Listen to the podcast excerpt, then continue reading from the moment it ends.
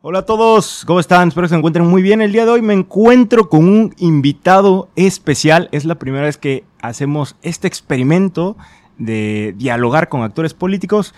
Y en esta ocasión agradezco pues su presencia al presidente municipal de Veracruz, Fernando Yunes. Fernando, ¿cómo estás? Bien, Julio, muchas gracias por la invitación Hombre, y sobre todo de ser primer invitado a este podcast. El primer invitado, padrino de lujo, ¿eh? Digo, eh, no es poca cosa, la verdad es que muchos de los políticos a los que les hicimos invitación, algunos todavía estamos en espera de una respuesta, otros ya nos dieron el, el positivo, que sí vienen a, a, participar aquí en el podcast, y otros pues que simplemente rehubieron al diálogo. La verdad es que por el miedo a ser cuestionado, quizás criticados, a que se les hiciera eh, o evidenciara quizás su, su, falta de conocimientos, pero la verdad es que eh, en primer lugar, pues yo pensé en ti porque me parece que eres en Veracruz un político bastante interesante que tiene cosas Gracias. muy buenas que aportar. Estaba yo viendo hace un tiempo tus, tu, cuando pediste licencia en el Senado y muchos de tus compañeros, incluso que forman parte ahorita del partido que gobierna, pues se referían a ti con muy buenas palabras. El caso del senador Barbosa, uh -huh. Roberto Gil Suar, que alguna vez me tocó participar con él en, en una mesa de diálogo que, que organizaba en el PAN, porque mucha gente no lo sabe, estuve a nada, a nada de afiliarme al PAN. Esa es una historia que tal vez eh, más adelante los contaré. O que, si, aquí Fernando, tiempo, si aquí Fernando me convence, pues lo haremos. Uh -huh. Es una cosa que fuimos al, al, al PAN allá uh -huh. en Popocatépetl, en Ciudad de México. Tenía un amigo en la universidad. Me invita y tuve este acercamiento. Al final de cuentas no lo hice. Fui pues, un ciudadano que tuvo esta desafección con los partidos y dije, ¿sabes qué? Pues este, mejor nos vamos a hacer podcast y aquí estamos haciendo pues este diálogo. Oye, Fer, cuéntame, ¿cómo empiezas en política? O sea, ¿por qué te metes a política? Tú eres alguien que viene de una familia de políticos. Era lo que le comentaba yo a Nadir eh, eh, justo antes de, de venir a, aquí contigo. Le decía, oye, pues Fernando es una persona que pues ya ha sido senador, fuiste diputado local claro, además. Y si no mal recuerdo, el más votado, ¿no? En su momento, no sí, sé. Sí, diputado local más votado y como senador el más joven del país en aquella legislatura. Wow wow, ¿no? Pues son logros que vale la pena presumir. Oye, ¿por qué te metes a política? Pues mira, yo estudié Derecho, uh -huh. como con muchos abogados eh, nos desviamos hacia la política. Evidentemente tengo una influencia eh, de mi familia, de mi papá de manera específica. Crecí con eso en, en la casa.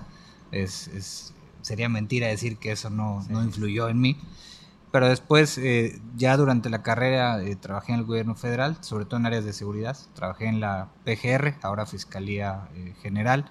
Trabajé en el CISEN también varios años. Y después ya decidí, ahora sí, digamos, entrar a la política partidista en el año 2008, finales de 2008 específicamente.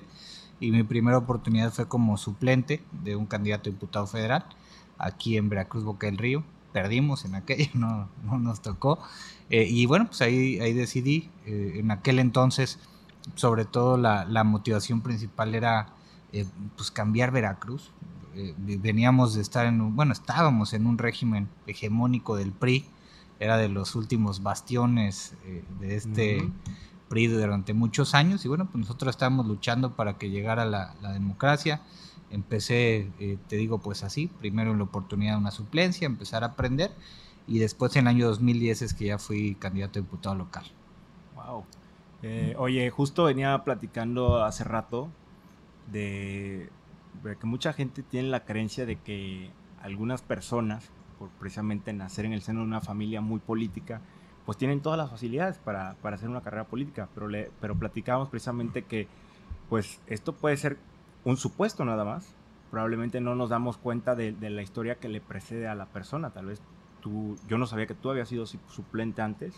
Pues esto definitivamente pues eh, presupone que hayas tenido que esperar un intervalo de tiempo, pues sí, a claro. los deseos que tenías tú de participar, pues de alguna manera pues la disciplina de partido, llamémosla así, pues te, te, te, habrá dicho, bueno, no es tu momento, te toca ser suplente y quizás algo habrás aprendido de, de esa experiencia, ¿no? El, el, hecho de pues, tener tus primeras caminatas o no sé qué tan mm. involucrado. Mucho, la verdad es que yo creo que haber sido suplente es probablemente la experiencia que más me enriqueció, digamos, de principio, porque vives la campaña como si fueras candidato sin tener la presión de ser el, el candidato. Yo estaba pues, mucho más joven, de esto tiene casi 12, 13 años eh, y vas aprendiendo pues eso, vas viendo lo que hace el candidato.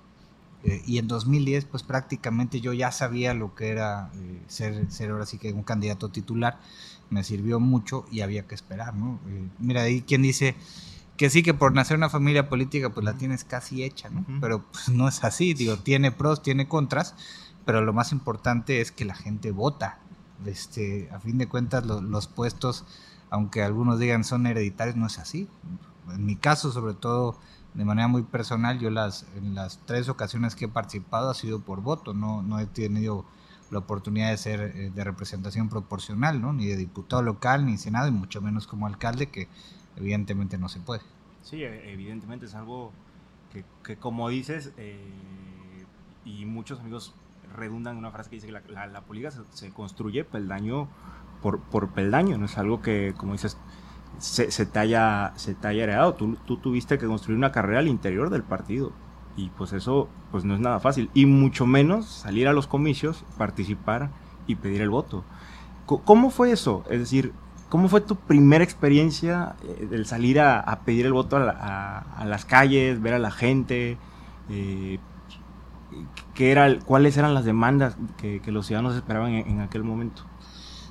Primero es, bien difícil, o sea, no, no, es, no es sencillo, eh, porque de repente un día para el otro, pues tienes que salir a la calle y al primer desconocido que veas en la esquina tienes que llegar a decirle, hola, mucho gusto, soy Fernando Yunes, soy candidato a diputado local y a lo mejor en 45 segundos, un minuto, convencerlo de que eres la mejor opción para, para representarlos. Es, este, es, es, bastante raro. Yo, había, yo, yo fui muy tímido durante la universidad, no fui nunca de los de participar activamente. Entonces al principio me costó, pero ya después eh, pues, te das cuenta que es una dinámica muy padre, muy bonita conocer tanta gente en, tan poco tiempo, pero que te vas llevando algo de cada uno de ellos. Pero sobre todo es el tema de poder convencer a alguien, aunque sea de que eres una opción, de que te recuerde, de que tal vez después llegando a su casa pues vea eh, algo tuyo en las redes, en los medios de comunicación, en internet, en aquel ser en la página de internet, pues ya, ya no lo hay. Eh, y esa es la parte más difícil, pero sobre todo te digo, es llegar y quitarte un poquito esa pena de decirle, le voy a decir a cualquier persona que ve en la calle en cualquier momento, presentarte, decirle cuál es tu proyecto de manera muy rápida. Sí, o sea, es perder ese miedo. Perder la pena. Sí, claro, a entablar esa, ese diálogo con las personas presentarte como, como candidato y decirle, estas son mis propuestas y mírame como una opción para el día que tú tengas que sufragar, pues me taches en la boleta. Eh, es interesante.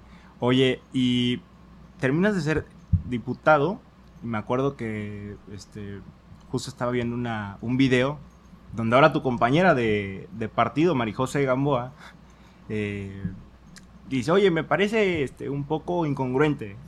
terminas tu, interrumpes tu, tu, periodo como legislador y te das el salto al, Senado. Eh, fue, ¿qué, ¿qué, tan distinto fue este, este paso de pasar de ser diputado local a ser aspirante a, senador? Pues mira, es, es otro mundo mm, totalmente. Eh, como diputado local, pues es una dinámica muy interesante. Yo diría que ser diputado local es probablemente los mejores puestos que alguien puede tener, porque ves el día a día de todo el Estado, es un, es un gran honor. Pero ir al Senado, digo, yo era muy joven, yo tenía 27 años, todavía con, casi 28 años como precandidato, eh, y fue una serie de circunstancias. Yo no pensaba ser candidato a senador, sinceramente, en aquel entonces. Yo, yo quería acabar como diputado, después, no sé, ver qué seguía. Eh, casi nunca se da ese brinco de diputado local mm, al senador. Pero bueno, las circunstancias del partido en ese momento, de cómo venía la elección presidencial, pues se dieron. Yo participé en una contienda interna del PAN y pude ser eh, candidato, pero pues te abre, digamos, la visión completamente. Hay que decir que pasa en un estado como Veracruz. Veracruz es un estado de 212 municipios, 8 millones, eh, casi medio de habitantes, enorme, muy grande, muy diverso son muy pocos los que alcanzan a conocer todo Veracruz. Si tú eres diputado local, yo representaba en aquel entonces cinco municipios eh, y conocía algunos otros pues porque me había movido, etcétera. Pero la realidad es que prácticamente los únicos puestos que alcanzan a conocer todo el estado es o el senador o el gobernador y uno que otro eh, eh, funcionario estatal. Entonces a mí me dio la oportunidad de conocer eh, bien todo el estado, conocí una buena parte, pero de ampliar, digamos, sus horizontes, de ver la diversidad que tiene Veracruz, la riqueza eh, cultural, artística, pero también eh, de manera muy importante la pobreza, las carencias, las necesidades. Y sí te cambia la visión totalmente. Ya llegando al Senado, igual, pues es muy distinto ver temas muy locales a tener que ver los temas macro del país. ¿no?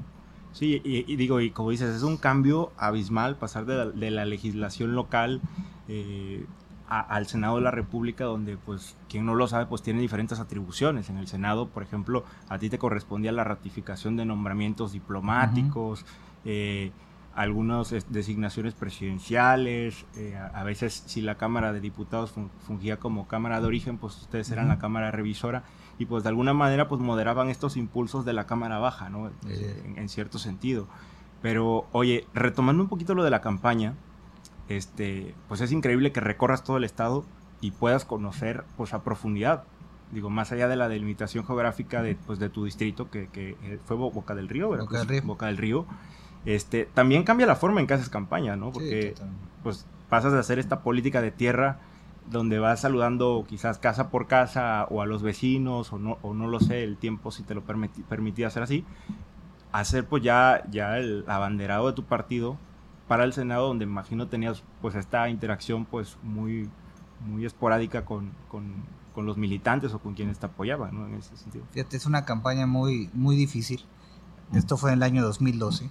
A mí me tocó esta transición entre campañas de medios tradicionales y empezar a migrar a, las redes sociales. Me tocó exactamente ese, ese inter. Para quienes nos, escuchan o, nos ven, se den una idea, no existía Instagram, por ejemplo, o empezaba a existir Instagram. Era probablemente era lo, primero que había. Ya estaba Facebook, otras, pero todavía no era algo este, habitual. Entonces fue una campaña muy larga, 90 días, que para mí es demasiado tiempo. Creo que las campañas no, no tendrían que ser tan largas.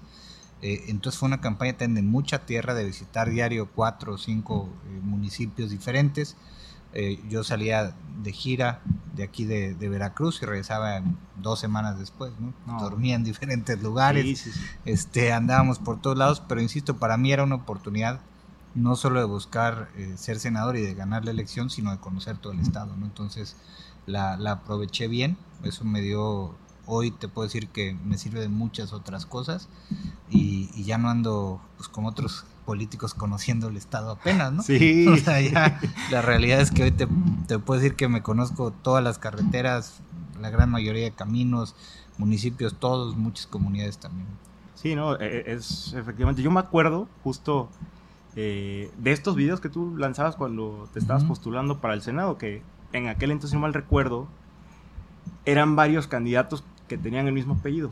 Entonces creo que el eslogan distintivo de tu campaña era Fernando es Millones, si no mal recuerdo. y si es cierto, apenas comenzaba, em, se comenzaba a hacer uso de Facebook, de YouTube, y todavía no había pues toda esta propaganda electoral que está inmersa en las redes y que hoy pues desde mi punto de vista creo que pues favorece, en primer lugar creo que democratiza pues las redes sociales, la información y muchas personas, sabes, eh, en ocasiones me ha tocado leer comentarios o posturas que dicen, refutan que las personas se manifiestan en redes sociales, que de repente se empiecen estas cadenas de hashtag o que se vuelvan tendencia eh, ciertos movimientos que se gestan desde ahí de las redes sociales.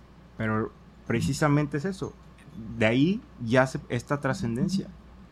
Que movimientos que son muy locales alcanzan una escala global, precisamente al uso de estas herramientas y es el uso consciente pues, de, las redes sociales. Digo que en ese entonces no estaba tan en su apogeo, no, te, tocó este, hacerlo. Por cierto, me voy a desviar tantito. Eh, digo, no es que tengamos acá nosotros una... no, no tenemos aquí nada en orden, pero justo veo que eres un político muy activo en redes. Eh, yo te sigo, este, lo que es Instagram, Facebook, eh, pero veo que estás muy activo en Twitter en Twitter yo veo que Fernando Yunes todos los días está tuiteando y se posiciona sobre, sobre temas en la, que están en la agenda nacional, tanto de Veracruz. Mm. Eh, desafortunadamente últimamente veo que, también este, pues son muchos tweets alusivos a personas que han perdido la vida, desafortunadamente. Hay que cuidarnos. Si nos están viendo, si nos oyen, cuídense. Eh, y hay algo que me llamó la atención. El otro día estabas condenando que el Estado implemente la ley seca. Eso, oye, pues es, la considerabas retrógrada, inservible. Y yo cuando leí eso, digo, son tweets bastante interesantes. Dije, oye, pues yo también estoy de acuerdo en que la ley seca pues, se tiene que... que Derogar. Y pones ahí, güey, pónganse las pilas, los que están en el legislativo, porque aquí hay pues, algo que, que de verdad no nos sirve. Y justo nosotros empezamos este podcast precisamente para que las personas tomaran o fueran más capaces o estuvieran más instruidas en los procesos de toma de decisiones. Le decimos, oye, se implementa la ley seca porque se tiene la creencia de que pues, pues uno se puede ir de fiesta o de farra la noche anterior y al día siguiente no, no va a pararse a, la, a, la, a las urnas y no va a votar. Pero yo pienso que también se cierra la posibilidad de, de que estos espacios de sociabilidad persistan y de que haya pues este, esta tertulia, esta deliberación, precisamente sobre algo tan trascendental que es por quién, va por quién vamos a votar. O sea, quién va a ser el tomador de decisiones durante los próximos tres, seis años o cuatro, depende de lo que, lo que se elija. Entonces, dado el nivel de cultura política que tenemos en este país, me parece que pues vedar a los ciudadanos de estos espacios pues los imposibilita de hacer este ejercicio. ¿Por qué? Porque no creo que, que, que, al menos espero que no la mayoría, pero eh, dudo mucho que haya personas que dos días antes se pongan a revisar las plataformas electorales. Completamente, o sea, ni yo lo hago. Yo, yo le doy seguimiento por, por, lo que veo en los videos, en las imágenes. Pero no es que me meta yo al, al, sitio web a leer toda la plataforma. Puede ser irresponsable, sí, pero, pero también desde el discurso, desde los debates, pues te da como pie a, contrastar cuál, cuáles son los intereses de, de, los candidatos. Entonces, pues sí, yo dije, oye, cuando vi ese tweet dije, eh, maravilloso, lo aplaudo, vaya. Es, es que me, me, parece retrógrada y muy absurdo. Este, hacer la reflexión. ¿Quién, ¿Quién deja de ir a votar porque tomó la noche antes? No creo que muchos. Yo, yo soy de los que cree que el que quiere ir a votar va a ir a votar. Y el que no quiere, aunque sea el más abstemio del mundo, se haya dormido el día antes a las 8 y se haya levantado a las 6 de la mañana, no va a ir a votar. Es un tema de responsabilidad eh, eh, personal y se me hace, eh, pues francamente, pues hasta infantil que el Estado mexicano o quien sea piense que porque haya ley seca entonces la gente va a ir a votar más. Ahora, lo que pasa siempre en la vida real es lo contrario se anuncia la ley seca y qué pasa, están todas las tiendas de autoservicio, licorerías, etcétera, todos los chavos comprando este eh, chelas, pomos, este todo, y entonces lo que acaba haciendo son mil borracheras, pero en casas, y lo que pasa también, pues es que al que es dueño de un bar, de un restaurante, le hacen la torre. O sea, llega al absurdo de que el día de la elección no puedes pedir una cerveza en un restaurante. Entonces a lo mejor tú fuiste temprano con tu familia, tu esposa, tu novia, lo que sea, a votar y dices, oye, de ahí vámonos a comer y, este, y pues con los mariscos quiero tomar una cerveza. Ah, no, no puedes pedir una cerveza porque no vaya a ser que de ahí vayas y hagas una locura. Me parece francamente absurdo. Y déjame darte un ejemplo que aquí en Veracruz pasó. En 2017, en la elección municipal en la que yo participé, no hubo ley seca el aquel entonces gobernador, que es un señor que yo conozco bien, eh, dijo que no habría ley seca. Y no pasó nada. No hubo un solo incidente de violencia. el porcentaje de votación fue muy similar a todas las demás eh, ocasiones. Y los mismos restauranteros, eh, dueños de bares, etcétera, cerraron temprano. Entonces, hubo quien abrió la discoteca, el bar o lo que fuera el sábado en la noche, y ellos por voluntad lo cerraron cerca de las 2 de la mañana no pasó nada. La gente quiso ir a cenar, ir a tomar una copa, no le pasó nada. El que el domingo después de ir a votar o antes o no quiso ir a votar se fue a tomar una cerveza, no pasó nada. este, Eligieron a todos los alcaldes en todo el estado, no hubo un lugar donde dijeran, ay, llegó un borracho y no pasó absolutamente nada, ¿no? Entonces, yo creo que son temas que tenemos que irle cambiando la mentalidad eh, al país y normalizar las elecciones. También en México pasa que el día de la elección es como el día marcado por todo el mundo y nadie se dedica más que a eso. Cuando hay en otros países, como en Estados Unidos, por ejemplo, las elecciones son en martes, ¿no? Es un día relativamente... Está fijado. Normal. Hay gente que va, a vote, se sigue a chambear y no pasa nada, ¿no? Aquí ese domingo, es como que todo el mundo está colgado de la lámpara a ver qué va a pasar. Siempre, siempre es un domingo que casualmente coincide con un partido de la selección. También. Siempre. O la final del fútbol. Sí, sí es, de verdad inverosímil. Era justo, eh, hicimos un video de, sobre, sobre las elecciones estadounidenses y, acá Nadir cuando lo estamos grabando me dice, oye, ¿por qué el 8 de, por qué el martes y por qué siempre así? Digo, pues es que así lo, prescribieron los padres fundadores. Pero, fíjate, es bastante interesante. Ahora que eres presidente municipal o alcalde, me imagino debes enfrentar muy constantemente esta disyuntiva de, de, repente, saber que hay competencias que, no son del, presidente municipal, sino que corresponden al legislativo. Y quizás esta impotencia reside en que tú ya no estás ocupando una curul para poder establecer estos temas en la agenda, en el orden del día, y pues que se puedan eh, legislar al asunto, ¿no? ¿no? No te pasa de repente... Sí, bastante, todo el tiempo. y que dices, oye, eh, sí, porque te, he visto, ¿sabes? Eh, en ocasiones tuitear precisamente, oye, no es posible que no se pueda hacer el cierre de, playas, esto es una atribución que corresponde a este orden. Entonces, sí noto que a veces hay esta veda o estas limitantes que, que pues de, alguna manera pues no permiten llevar a cabo pues esta acción de gobierno como a ti te, te gustaría, ¿no? Mira, yo lo que, lo que creo que tiene que pasar en, el país de, de, fondo es que tiene que haber un municipalismo más fuerte. Yo eso es lo que veo hoy a casi cuatro años ser alcalde, porque todo, todo es culpa del alcalde, para bien o para mal. Tú decías bien el ejemplo de las playas ahorita con el COVID el año pasado. Cierren las playas, yo no puedo es una zona federal, no tengo atribuciones, cometería un delito, pero la gente no lo entiende, la gente quiere, porque yo soy el alcalde, que yo vaya este, y cierre, ¿no? El tema de la ley seca, pues igual, a mí me hablan restauranteros, hoteleros y les digo, oigan, yo no tengo problema, por mí, este, abran, ¿no? Yo, yo creo que eso es uno de los problemas que le veo hoy al país, que hoy empieza a haber un centralismo total. Sí. Eh, no solamente en la figura del presidente como el presidente, sino es un centralismo económico, hacendario, que empieza a jalar todo a la federación y eso eh, a la larga, bueno, en un mediano y un largo plazo va a ser muy difícil el crecimiento de las ciudades. Eh, y ojalá me, equivoque, pero así lo veo. y hay que ver cómo son otros sistemas políticos. Yo siempre se lo digo a algunos amigos, le digo, a ver, ¿quién es más importante? El alcalde de Nueva York o el gobernador del estado de Nueva York. Pues el alcalde de Nueva York por, por mucho, ¿no? ¿A quién escuchas más? ¿Al alcalde de Chicago o al gobernador de Illinois? ¿Quién es más importante? ¿El alcalde de Los Ángeles o el gobernador de California? Es decir, ¿por qué? Porque todo nace de la ciudad. Es lo mismo en, en Europa. Es mucho más importante la alcaldesa de París, por ejemplo, que quien tiene el estado. Y aquí empiezan a hacerlo al revés. Entonces los municipios que somos los que vemos el día a día, el bache, la luminaria, la seguridad, los bomberos, los parques, la poda de árboles, los drenajes, los pluviales, somos quienes tenemos menos recursos, menos apoyo, menos facultades. Y los estados y la federación, que se deberían de, de encargar de los temas macro, digamos, ahora son quienes empiezan a tomar esas facultades. Yo veía, por ejemplo, hace unos días que el presidente de la República anunció que lanzaría un programa de bacheo.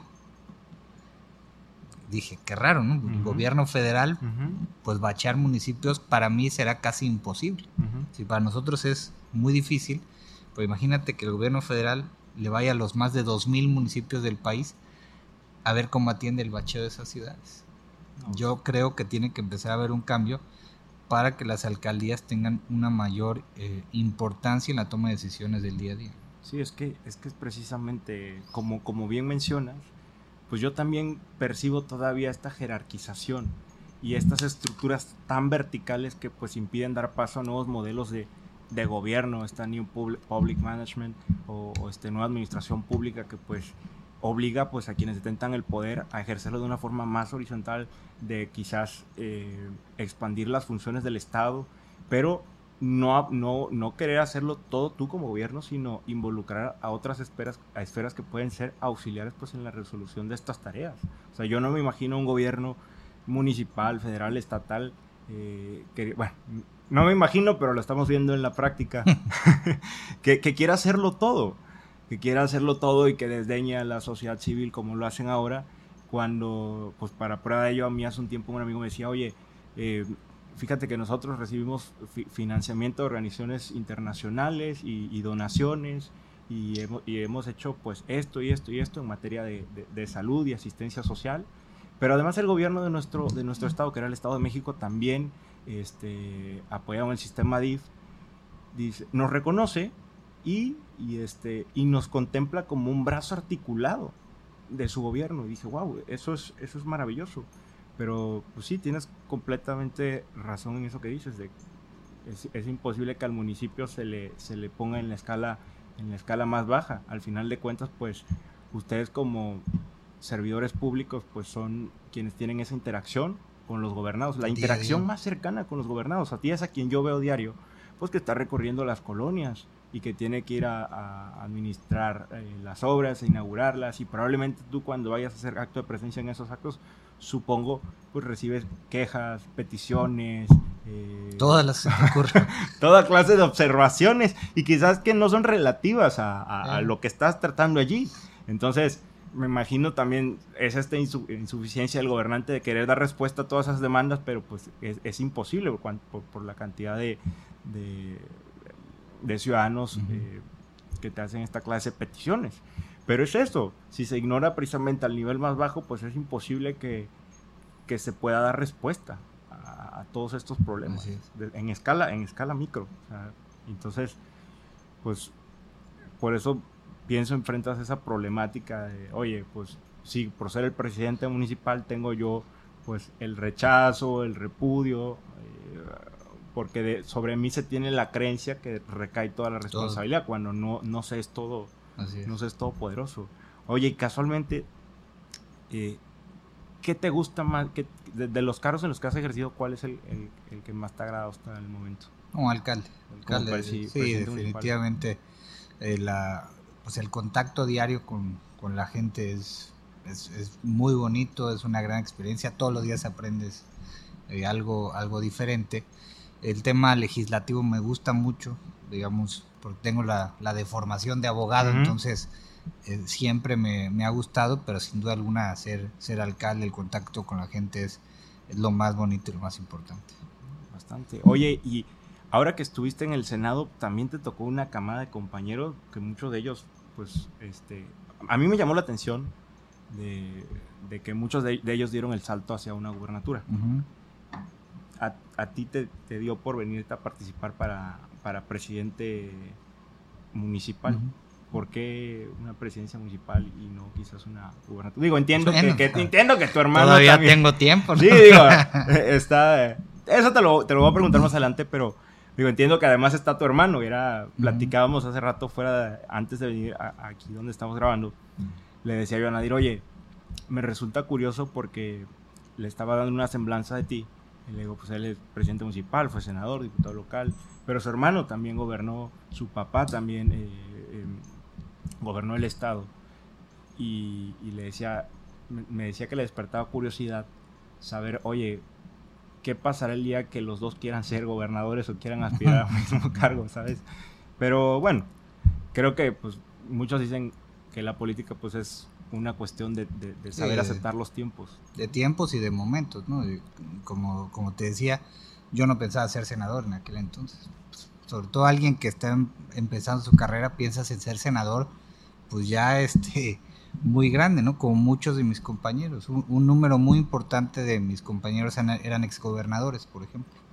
O algunos que habían sido secretarios de Estado, que habían sido pues, ya prácticamente eh, todo, y llegaban al Senado como su último, uno de sus últimos cargos importantes y muchos que llegaron en la antesala de, la gobernatura. Esa, esa camada fue muy, muy exitosa en ese sentido. Eh, fíjate, yo creo que acabaron siendo gobernadores como 15 probablemente, de los tanto compañeros de partido como, como no.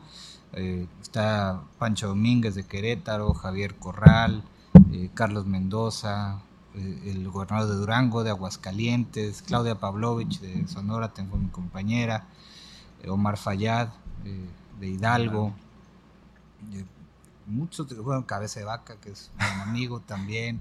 E, es amigo y no lo niega, ¿eh? No, es mi amigo, mi amigo, yo no los niego nunca. Eso, este, eh, yo me llevo bien, muy bien con él, todos ellos eran de mi, de mi generación.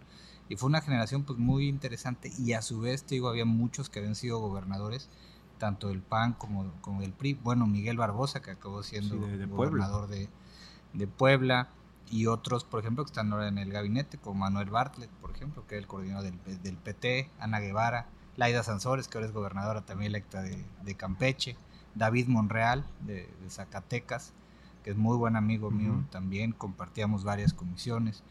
Afortunadamente tengo muchos amigos de, todos los partidos, te puedo decir, tengo muchos amigos en, Morena, muchos en el PAN, muchos en el PRI, y que eso es parte también de, la política, ¿no? hay, hay quien piensa que solo eres amigo de los de tu, de los de tu bancada, imagínate, sería como pues un círculo de amigos bastante monótono, homogéneo y, sería se tendría la creencia de que por ser del mismo partido pues están este, de acuerdo en, todo, ¿no? Y, sobre todo pues en un partido como, en, como en el que tú militas, que creo que algo que, que lo ha caracterizado por, por mucho, pues eh, son esas decisiones internas dentro del partido.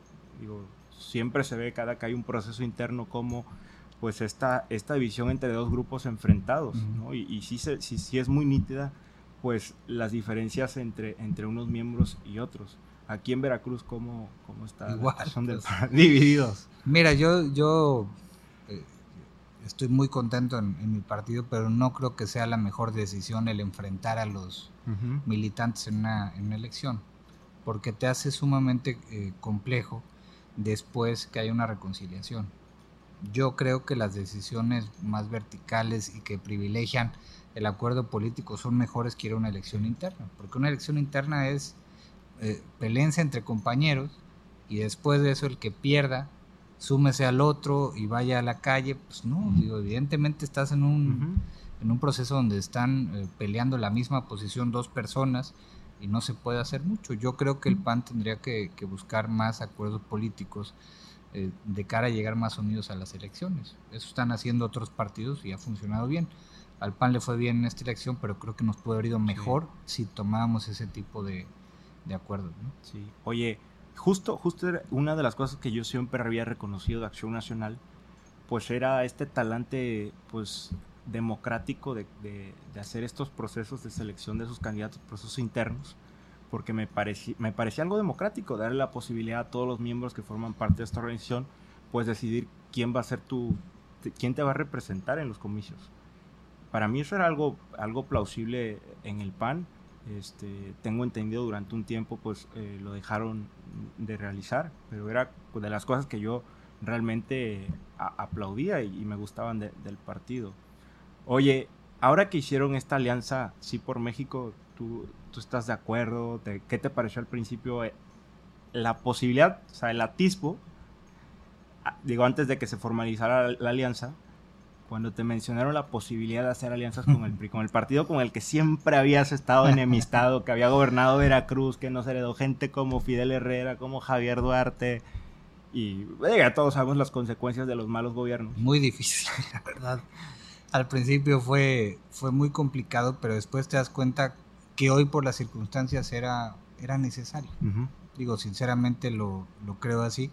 También hay que decir algo, no es algo anormal en otros países del mundo. O sea, digo, a fin de cuentas, tú lo ves tanto en sistemas eh, parlamentarios como en sistemas eh, presidenciales igual al nuestro, donde hay muchas alianzas de este tipo, sobre todo en América Latina. Digo, en los países de bipartidismos más claros no, no lo hay, o, donde no hay tanta diversidad, pero en muchos otros eh, creo que empieza a ser así. Y creo que hacia allá va dirigida la democracia mexicana, ¿eh? hacia, hacia acuerdos de diferentes eh, partidos políticos, con grupos sociales, con instituciones o organizaciones perdón, de la sociedad civil que vayan generando candidaturas únicas. A nadie en los próximos 6 o 8 años, ya, ya lo verás, incluido Morena, le va a dar solo. Nadie. Hoy yo lo veo así, al PAN solo difícilmente le va a dar, a lo mejor te dan algún municipio, sí, en otro distrito también, pero para construir proyectos grandes como gobernaturas, presidencia de la República, me parece que hoy eh, va a ser necesario. ¿Por qué? Porque hay un gran desencanto con los partidos, con todos, con el PAN, con el PRI, con Morena, con el PRD, con el Verde, con el que me digas, hay un enorme desencanto. Entonces, yo como miembro de un partido no puedo esperar el día de mañana eh, ganar una gobernatura si me caso solamente con quienes sean militantes del PAN, piensen de acuerdo a los estatutos del PAN, y porque entonces nos vamos a quedar eh, aturados. Hay que abrir esas, esas, esas puertas, digamos, lo así, y también abrirlo a otros partidos. Ahora, en todos los partidos hay gente buena y gente mala. Eso es algo de naturaleza humana. Sí, es, es lo que digo. Es una conclusión a la que yo siempre he llegado. El hecho de decir, mucha gente refutaba por completo eh, el hecho de que pues partidos como el PRI, el PAN y el PRD fueran coaligados, sobre todo porque pues de alguna manera alimentaban esta narrativa del presidente que pues los señala o los condena como, como la llamada mafia, mafia del poder, ¿no? que se supone que hay un pacto tácito pues entre estas organizaciones políticas. Pero yo lo vi más en el entendido, como dicen unos autores de un libro bastante bueno que se llama eh, ¿Por qué mueren las democracias? Dicen que la única forma de defender la democracia ante un liderazgo carismático, eh, populista, eh, con estos talantes autoritarios, pues precisamente es la formación de un cuadro de partidos lo suficientemente fuerte para defender pues todo el arreglo institucional sobre el que descansa pues la democracia. Y yo bajo, bajo esa tesitura pues consideré apropiado. Digo, habrá quien, quien esté en desacuerdo que, que, estos partidos se, se, unan, sobre todo cuando tienen tan arraigada pues la visión de un partido, la ideología que pues a mi parecer es bastante difusa ya en estos tiempos. Yo estoy seguro que a un miembro, un militante de un partido le preguntas cuál es la ideología que profesa su partido y no te va a decir nada claro, va a haber una diversidad de opiniones allí. Incluso eh, eh, el PAN, digo, ya que es tu partido, te lo tengo que decir, a mí, digo, te lo comenté al principio, pues es un partido que, al que pues, yo le tengo respeto y me agrada, pero si, algo pienso del partido es que con el paso de los años, pues ha perdido su, su identidad. O sea, estoy seguro que si tú a uno de los miembros del Partido Acción Nacional, pues le preguntas por nombres como el de Manuel Gómez Morín, quizás algunos no sepan ni quién es Gómez Morín, ¿no?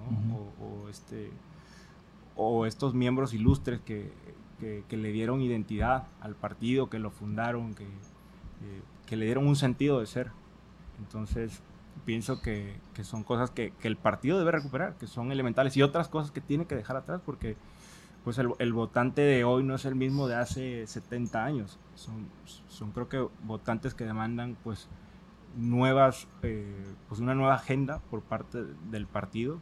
Eh, y son cosas que quizás son un tanto irreconciliables. Digo, no sé, al final de cuentas, en, cuando se avecinan tiempos electorales, las, las, estrategias pues, pues cambian y de pronto vemos a un partido catalogado como derecha, pues con esta tendencia más centrípeta, ¿no? a, tratar de captar todos estos pues, votos de, de, de, los ciudadanos indecisos o que no están, digamos, ligados a un espectro pues a una, a una posición del, del, espectro político. Entonces, eso es lo que, pues desde mi perspectiva, pienso que, que, todavía tiene que trabajar el, el, el, PAN, ¿no? Digo más. Sobre todo con los jóvenes. ¿eh? Yo, yo lo que veo es que eh, el PAN se ha alejado también de, de muchos temas eh, de actualidad. te diría el matrimonio de personas del mismo sexo, ¿no? Que dentro de los estatutos es como un tema tabú, por así decirlo. Sí pero yo te puedo decir que un, gran número de militantes, pues, incluido tu servidor, yo estoy de acuerdo, ¿no? Yo, soy alguien que... Un panista moderno. Pues no sé cómo decirlo, pero para mí es un tema de, de, mis principios, ¿no? Claro. Más allá de, los, de los del partido, mis principios son esos. Yo creo en eso, creo eh, en, en, eso, en esos derechos y creo que el PAN se tiene por lo menos que abrir a la posibilidad de discutirlos y de poder hasta cierto punto de modernizar sus estatutos sin perder su esencia. Tú lo dijiste bien. Eh, se puede tener la misma esencia, pero puedes irlo modernizando de acuerdo a las circunstancias que hoy tiene el país. No, no necesariamente te tienes que quedar este, amarrado a las circunstancias que tenía México hace 70, 60 eh, años, sino que poco a poco pues esto tiene que ir sufriendo un, un cambio. Está pasando en prácticamente todo, todo el mundo. ¿no? Eh, estamos viviendo una época de derechos eh, sobre todo por cuanto a minorías, algunos otros grupos que no están siendo reconocidos o que no están siendo respetados y que empieza a crecer un movimiento, insisto, en todas las democracias del mundo y México no puede quedar atrás y en mi caso como panista pues creo que el PAN tampoco puede ser ajeno a ello o nos vamos a quedar cortos sobre todo con los jóvenes. Tú difícilmente hoy vas a conocer a un chavo, este, una chava de 18 a 22 años, por ponerle un, un margen de, de la universidad, pues que no esté familiarizado con esos temas o con la legalización de la marihuana o con muchos otros. Entonces, si no le hablamos a ese público, decirlo, oye, a ver, aquí tenemos una visión al respecto y es esta, esta, esta, esta y esta, pues nos vamos a quedar muy atrasados. Bueno, pues es, para prueba de ello, yo recuerdo alguna vez en la Ciudad de México, salgo de grabar y, este, y en esa ocasión pues no me, no me llevé mi coche al estudio y tomo un Uber. Y recuerdo en, esa ocasión eh, quien conducía pues era una persona joven, universitario, me lo, me lo comentó él. Y, este, y me pregunta, oye, ¿qué andas haciendo por acá? Le dije, bueno, pues vine a grabar un podcast. Ah, ¿haces podcast? Sí, ¿de qué hablas? De política. Entonces, como de, oh, creo que, creo que en ese momento sintió cierta, cierta apatía o quizás, este, pues este rechazo a hablar pues de estos, de estos temas. Y me dice, pero ¿qué hablas en esos podcasts de política? Y entonces, pues le, le, le di una semblanza más o menos de lo que hablamos. Pero precisamente algo que me llamó la atención de los comentarios que hizo, pues fue precisamente pues este, esta insatisfacción con, las, con la oferta política. Es decir, sentía él que los, que los actores políticos actuales no le representaban porque los temas que estaban posicionados pues, en la agenda pues no eran afines a, lo que él esperaba de, la representación política. Entonces, pues me parece un reto bastante, bastante eh, grande el que tienes, pues en tu caso, que eres pues ahora alcalde, no sé más adelante a, a qué le vayas a apostar, pero pues es ahora satisfacer las necesidades de este votante que, que demanda más, ¿no? de, por sí ya es bastante complejo, creo, gobernar. Y ahora pues te vas a topar con, con ciudadanos que tienen pues esta complejización de, de, la problemática actual. Es decir, ya no solamente es bacheo, ya no solamente es este tener escuelas equipadas, hospitales, sino también es atender pues otras, otras áreas, otras aristas dentro de la política, ¿no? Sí, yo creo que lo más importante, insisto, es, tratar de combatir esa desidia que hay en contra de los partidos, de los políticos, porque a fin de cuentas es la manera que tenemos de organizar nuestro gobierno. Este, eh, seguramente no es la, la, ideal, pero tampoco hay otra. Lo que tenemos que hacer es trabajar para mejorarlo. Por lo menos yo lo veo, digamos, desde este lado de la, de la cancha, ¿no? Donde a mí me, me toca. Y, creo que algo muy importante y que ha funcionado mucho es el tema de las redes sociales. Las redes sociales se han convertido hoy en el principal eh, pues, observador de la función pública todos los días, a veces abusada, hay que decirlo también, porque quien, quien abusa también de esa, de esa libertad para otras cosas, pero es muy importante. Entonces yo creo que eh, tiene que ser una vía también para capitalizar nosotros, pues todo lo que son inquietudes, para ir midiendo eh, a fin de cuentas lo que la gente quiere y cómo ampliar ese espectro también eh, de necesidades o de derechos también que los ciudadanos esperan eh, que el gobierno les satisfaga. Y algo que tenemos también que empezar a hacer, y creo que vamos por buen camino, aunque nuestra democracia es joven, es en profesionalizar la gente, ¿no? Pasamos de repente de de yo no soy político, soy ciudadano y solo quiero este, participar. El discurso populista. Para mí es un mito, ¿eh? o sea, sinceramente para mí lo es. Este, porque así como hay el que es ingeniero de profesión o comunicólogo, lo que sea, pues puede haber el que sea servidor público, ¿no? Este, siempre y cuando exista por parte de la gente una fiscalización que sobre todo se materializa con el voto. ¿sí? tú siempre has demandado precisamente eso, ¿no? Que, haya esta, este grado de profesionalización pues, en el servicio público. Yo recuerdo alguna vez mandaste una iniciativa este, sobre, sobre seguridad porque los elementos no tenían esta, no cubrían con el, con el grado de certificación que demanda la ley. Mira, no solo eso, pero por ejemplo llegamos al absurdo de que no, no podían tener tatuajes. Wow. Pues como si, ya sabes, el, como si eso te hiciera, es como de la abuelita de antes, ¿no? Este, ay, tiene tatuajes, seguramente es un vago. hombre. ¿No? Este, esta madre, yo, perdón. cuando llegué y yo empecé a crear la policía, antes no había policía municipal en Veracruz, entonces yo cuando llegué la empecé a crear. Entonces, para que se den una idea, de cada 80 eh, aspirantes, llega uno a ser policía. De 80, entonces Imagínate esa proporción. Y de repente llegaba, pasaba todo ese proceso, ese cuate, dejaba los otros 79 en el camino y, ¿qué crees? Tiene un tatuaje aquí. Puta. Va para atrás. No, es una, Este, es una mamada. pues, pues yo me puse a, o sea, yo, yo decía, oigan, y lo cambiaron, ¿eh? O sea, los Sí. diputados locales en el 2018, 19, lo cambiaron para que ya no fuera un requisito, sino que pues, era, es, es indiferente.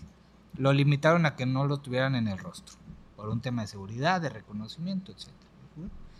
Pero son de esas cosas que dices, oye, pues, a veces hay que romper paradigmas que por lo menos para mí pues son sumamente este absurdos, ¿no? Sí, sí, sí. Es como decir, este, ah, este te va a caer el edificio al ingeniero porque tiene un tatuaje en el brazo. Ah, Puta. una tontera, ¿no?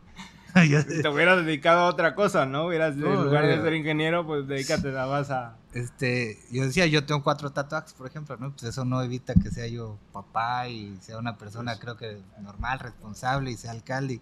Entonces, tienes, sabes, que ir combatiendo con cosas tan, tan absurdas como, como esas, con eh, tantos prejuicios que muchas veces la sociedad va generando, que tienes que irlos rompiendo para ir poder hacer pues, cosas eh, diferentes, ¿no? Sobre todo hoy en día ir generando confianza en, en un México mucho más moderno.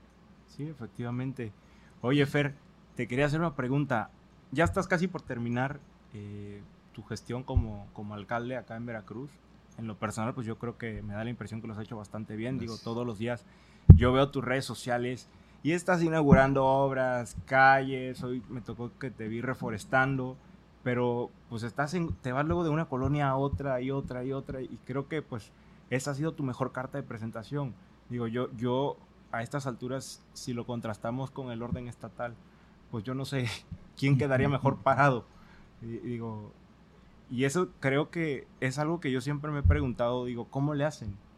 Al menos en tu caso, digo, ¿cómo, cómo, cómo Fernando, cómo Miguel le hacen para gobernar en situaciones adversas? Digo, no, no, a ti no te toca gobernar ahora con, este, con un gobierno del mismo partido. O sea, el estatal, pues es, es Morena. A tu hermano le tocó en, en su momento pues, ser oposición y en un gobierno que a ustedes, pues, creo que les hizo la vida de cuadritos. Entonces digo, ¿cómo le hacen? O sea, Y ahora no- este también. Sí, exacto, exacto. Digo, es que es ridículo, ¿sabes? Hace unas semanas yo a mí me molestó bastante. Y no es que yo sea, ay, este güey sale a defender, no. Pero es que causa indignación que tu gobernador, en lugar de estar trabajando, en lugar de atender los miles de problemas que tiene el estado de Veracruz, se ponga en Facebook hasta eso. O sea, a, a relucir su poca creatividad para hacer memes o para hacer estas payasadas y, ay, miren, yo le gané a... Que no sean payasos, hasta para tener gracia hay que ser bueno. Y, y entonces eh, es ahí, dices, oye, pues, ¿dónde está el secreto para hacer buen gobierno? Ese es el problema cuando llega gente que no está preparada para el puesto. Digo, este, yo, yo diría que, que no, hay, no hay secreto más que prepararse y estudiar. Eh, cosa que yo le he dicho al gobernador varias veces que tiene que estudiar y conocer el Estado para poder hacer las cosas eh, mejor.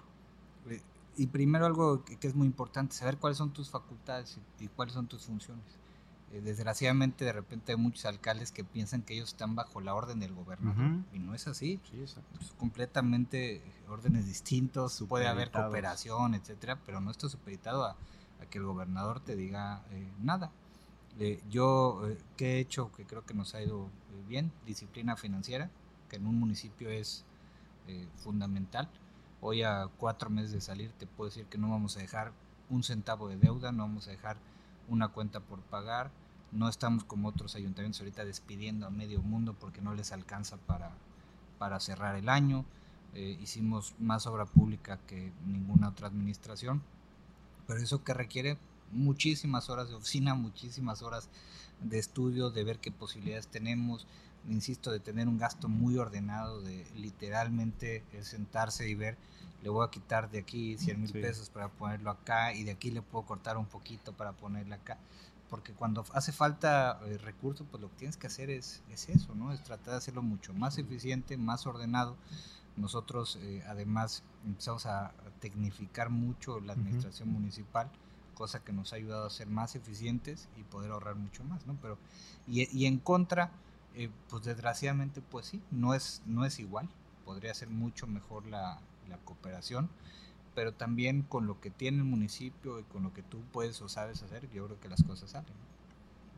interesante, la verdad es que a mí siempre me ha despertado curiosidad cómo puedes gobernar cuando tienes, cuando pues navegas contracorriente, es, y es algo que, que, pues es digno de, de, ser aplaudido, la verdad. Oye, y ya, ya casi, ya casi para terminar, eh, ¿a qué le vas a apostar ahora que termines tu periodo como presidente de Veracruz? A ser gobernador en tres años. ¿Ser gobernador? Sí, yo lo que quise primero es terminar mi periodo. Eh, yo había pedido licencia tanto como diputado local como, como senador, pero siempre dije que acabaría los, los cuatro años. Decidí por eso no buscar ser diputado local, ni diputado federal, ni, ni nada, sino terminar bien la, la encomienda y después ponerme a caminar a partir de enero del, del 22 y ya en el 23 pues con mucha mayor intensidad para tratar de ser el candidato de mi partido y, gobernador del estado. Wow, A ver, padrino de lujo, no solo presidente municipal, tenemos aquí quizás y posiblemente al, futuro gobernador, digo, vamos a, presumir, en, esperemos poder presumir en algún futuro, oye, pues aquí tuvimos sentado al es gobernador de Veracruz, ¿no? Y quizás en ese momento de, ya llamarte siendo gobernador. oye, Fer, vamos a hacer el, podcast. Bueno, ya, ya, probablemente no te diga Fer, o sea, gobernador. Digo, no, este, respetando ahí la, jerarquía y la investidura del cargo. Este, no, pues ojalá que te vaya de lo mejor posible. Yo creo que la política necesita personas, como dices, eh, con ese grado de profesionalización, eh, que conozcan, que conozcan el gobierno, que tengan la experiencia, que ya hayan recorrido el estado. Tú lo hiciste ahora, nos contabas pues en tu campaña al Senado de la República y pues yo supongo que este intervalo de tiempo de aquí a la elección pues tendrás tiempo de hacerlo, de reforzar pues eh, las bases de apoyo con, la militancia de tu partido. No sé si los planes sean mantener pues esta, esta alianza, yo espero, yo espero que sí y pues te auguro yo el, mayor de los éxitos. La verdad es que pues sería, sería bueno que, una persona como tú nos representara. Eh, pero bueno, vamos a, ver qué, qué, pasa, ¿sabes? La, política eh, Todos pues, es, es, bastante volátil, de repente eh, se, se, nos llegan de súbito escenarios que, que, pues no se visualizan por más que tú puedas eh, siempre estar tratando de, de prevenirlos.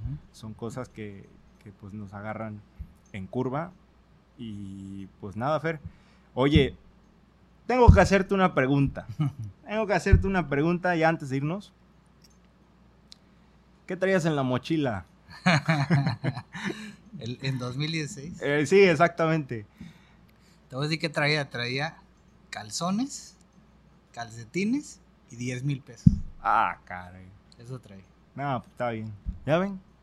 Y para eso tanto. Para eso tanto. Sí, dije, pues algo debe de traer ahí que por eso lo pararon. No, pues eso traía. Pues así de ridículo. Pero bueno, no me iba yo a dejar que me fueran a sembrar algo, ¿no? no pues ya sabía cómo era este amigo de, Duarte. Mira cómo acabó. A fin de cuentas, ese día lo enfrentamos como, como había que hacerlo, con valor y sobre todo algo que, que no traía físicamente, pero traíamos era la ilusión de muchísimos miles de veracruzanos de que esos abusos terminaran.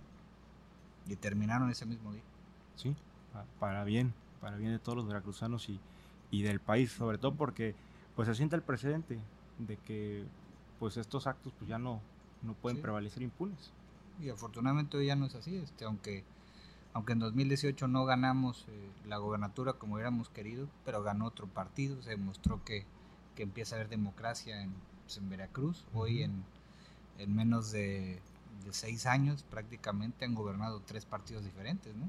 el PRI, el PAN, Morena, bueno, pues eso habla de que lo que se hizo en 2016 en su momento ayudó mucho a esta a mantener una estabilidad democrática en el Estado y eso nos debe hacer sentir satisfechos a todos. Sí, sí exactamente. Fueron el gobierno que le dio la transición al Estado de Veracruz, que pudo por fin vencer pues esta hegemonía priista. Yo siempre había cuestionado que en México hablábamos de democracia cuando había entidades federativas en las que pues todavía no se había dado este proceso, todavía había prevalencia del, partido hegemónico. Vienen ustedes y, y pues vencen, eh, hacen a un lado a este gobierno priista y este, digo, fue un intervalo bastante corto, pero, pero pues ahí está la prueba faciente de que, de que nuestra democracia, pues eh, con algunas fallas, propensa a, a, enmendarse, pero que funciona. Y sobre todo el sistema electoral que pasó a ser pues un sistema en el que pues siempre ganaba el mismo partido, hacer un, un sistema pues más competitivo en el que todos tienen oportunidades de ganar. Así es. Cuando hubiéramos visualizado un escenario como, como el que se ha dado recientemente. Oye, Fer, pues te agradezco mucho pues, tu tiempo. Entiendo que tienes un, un, chingo de cosas que hacer. Nosotros, nosotros sí usamos uso, hacemos uso de ese lenguaje. La verdad es que dijimos, vamos a, salir de ese paradigma de, Qué bueno. pues, del, del yo, yo, no me considero político y la verdad es que esa fue la, la categorización que me dio, que, que, nos hizo, nos llevó a usar Facebook. Todos somos políticos. ¿no? Sí, lo decía. no quería yo ahondar en esa discusión filosófica. Todos los seres somos políticos, esto quiere decir sociales. Eh, pero bueno, eh, te decía, no, no queremos buscar ser esta persona como acartonada, ya sabes. Entonces, pues, de repente sí nos valemos del lenguaje coloquial de vez en cuando. Qué bueno. bueno, Fer, muchas gracias. Sí, este, muchas gracias. Espero que les haya gustado el podcast. Nos despedimos. Chao, chao.